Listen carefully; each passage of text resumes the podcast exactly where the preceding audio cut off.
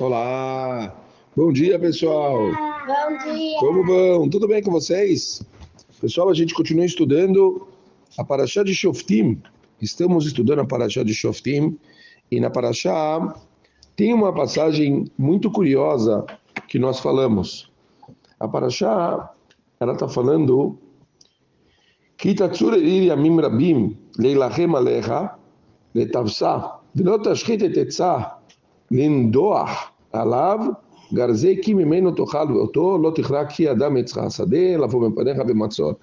Então ele fala, quando você vai sitiar uma cidade, durante muitos dias, para você fazer uma guerra e capturar as coisas da cidade, não destrua as árvores, cuidando delas, né? Não, não pode, você, é proibido você pegar as árvores e começar a destruir o que elas têm porque dela você vai comer.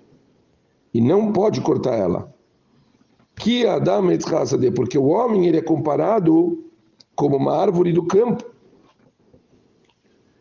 E, e, somente ele continua depois ainda ele traz uma curiosidade ele fala somente uma árvore que você sabe que não vai não é uma árvore comestível quer dizer que não sai dela frutos essa você pode destruir e cortar e, e assim por diante. Quer dizer, você pode conquistar, fazer as coisas quer dizer, necessárias para ganhar a batalha, mas a árvore, não. Muitas, muitas explicações, quer dizer, dentro de um, um momento desses, numa batalha, numa guerra que você está fazendo, muito curioso que a Torá se preocupa com as árvores, certo? Por que, que a árvore não? Bom, a resposta mais simples que, que eu ouvi, que fala o Ebenezer, ele fala que os seres humanos precisam de comida, certo? Então, ele fala que é natural que a, a Torá ela tenta falar para as pessoas: vocês se, se costumem a guardar os alimentos. Os alimentos você não pode destruir. Você tem que é, se cuidar com as coisas que existem. O Rashi ele fala: você está entrando numa guerra porque você tem um problema com o exército do outro lado, com as pessoas, com algum motivo daquela cidade. Mas as árvores, o que as árvores têm a ver com isso? Por que, que você precisa é, machucar um ser vivo que não tem nada a ver com isso? Então não teria para quê uma pessoa ela destruir uma árvore quando não tem nenhum outro sentido. Eu vi uma outra explicação também que fala que na verdade, bom, pode ser que você é, vai entrar na Terra e você acaba naturalmente de, tipo precisando da, daquele próprio fruto. Então é óbvio que, que se você está precisando, quer dizer, você entra lá e, e, pode ser que você mesmo vai acabar precisando daquele fruto, não destrói ele. Você não sabe o dia de amanhã.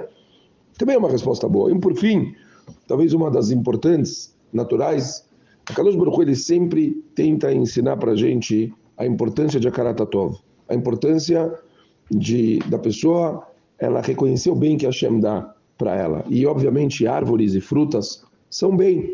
A Kadosh Baruch dá para a gente maravilhas. A gente valoriza as coisas que Deus dá. Deus criou árvores e frutos para que a gente possa tirar disso alimentos. A gente vai destruir uma coisa que Kadosh Baruch criou para a gente? Quer dizer, um ensinamento muito simples, na verdade, mas básico e importante. Porque, infelizmente, muitas pessoas, às vezes, não dão valor para a comida. Não, não valorizam. Elas, é, ah, hoje eu não quero comer, hoje é tal, deixa comida no prato, no, no tal. E a Torá fala para a gente, não pode fazer uma coisa dessas. As pessoas precisam dar valor para tudo que elas têm. Precisa dar valor para as menores coisas. E um prato de comida, uma flor, uma, perdão, uma, uma árvore, uma, uma fruta, é uma importância muito grande. A gente tem que tomar um, um cuidado muito grande. Isso que escreve é o Malbim, o Malbim que, que a gente também tem que tomar cuidado. Óbvio que não dá para a gente não entrar num, num, conceito famosíssimo que a gente sempre fala, chamado Ki Adam A gente sabe que o homem ele é comparado com a árvore do campo, né? Como a gente fala sempre, que do mesmo jeito que uma árvore do campo ela precisa de raízes fortes, o ser humano, comparado à árvore, ele também precisa ter raízes fortes. Ele tendo uma base forte, princípios fortes, uma educação forte, naturalmente essa pessoa ele vai acabar eh, conseguindo progredir e crescer de uma forma muito, muito grande. Tem aqui um, para a gente terminar, tem uma passagem interessante que o Rav Dessler, ele entra um pouco nesse, ele se aprofunda nessa parte raízes, falando sobre os Zehut os méritos dos nossos antepassados. Muitas vezes está escrito que a Kadosh Baruch Hu, ele traz para a gente uma brachá especial e mérito aos nossos antepassados. Quer dizer, uma pessoa, às vezes as coisas começam a engrenar ou ajudam a pessoa e mérito do, do, dos antepassados que ela tinha.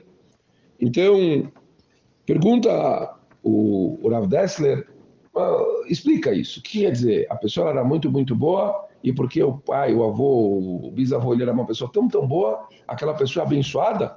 Escreve Rav Dessler, não, não é só isso. É mais que isso.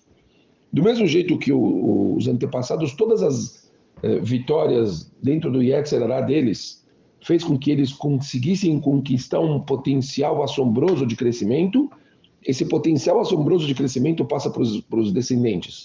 Então as pessoas, elas, quer dizer, quando a gente fala que elas têm um mérito de antepassados, é que elas conseguiram, por brahar dos antepassados dela, ter a oportunidade de conseguir chegar mais longe, de conseguir construir mais. Então, Memento é uma oportunidade muito, muito grande que os nossos antepassados fazem para a gente de uma forma direta.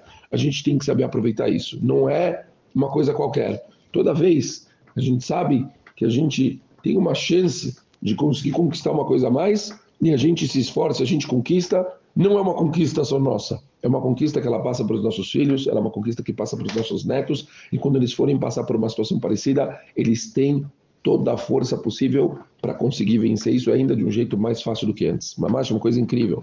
A Kadosh Baruch fez uma conexão da pessoa com as raízes dela de uma forma absurda, igualzinha uma árvore do campo. As raízes fortes, os frutos saem maravilhosos. Ok? É isso. A gente continua, se Deus quiser, tchau. na segunda-feira. Um beijo grande para todo mundo. Tchau. Shabbat Shalom. Tchau, tchau. Shabbat Shalom.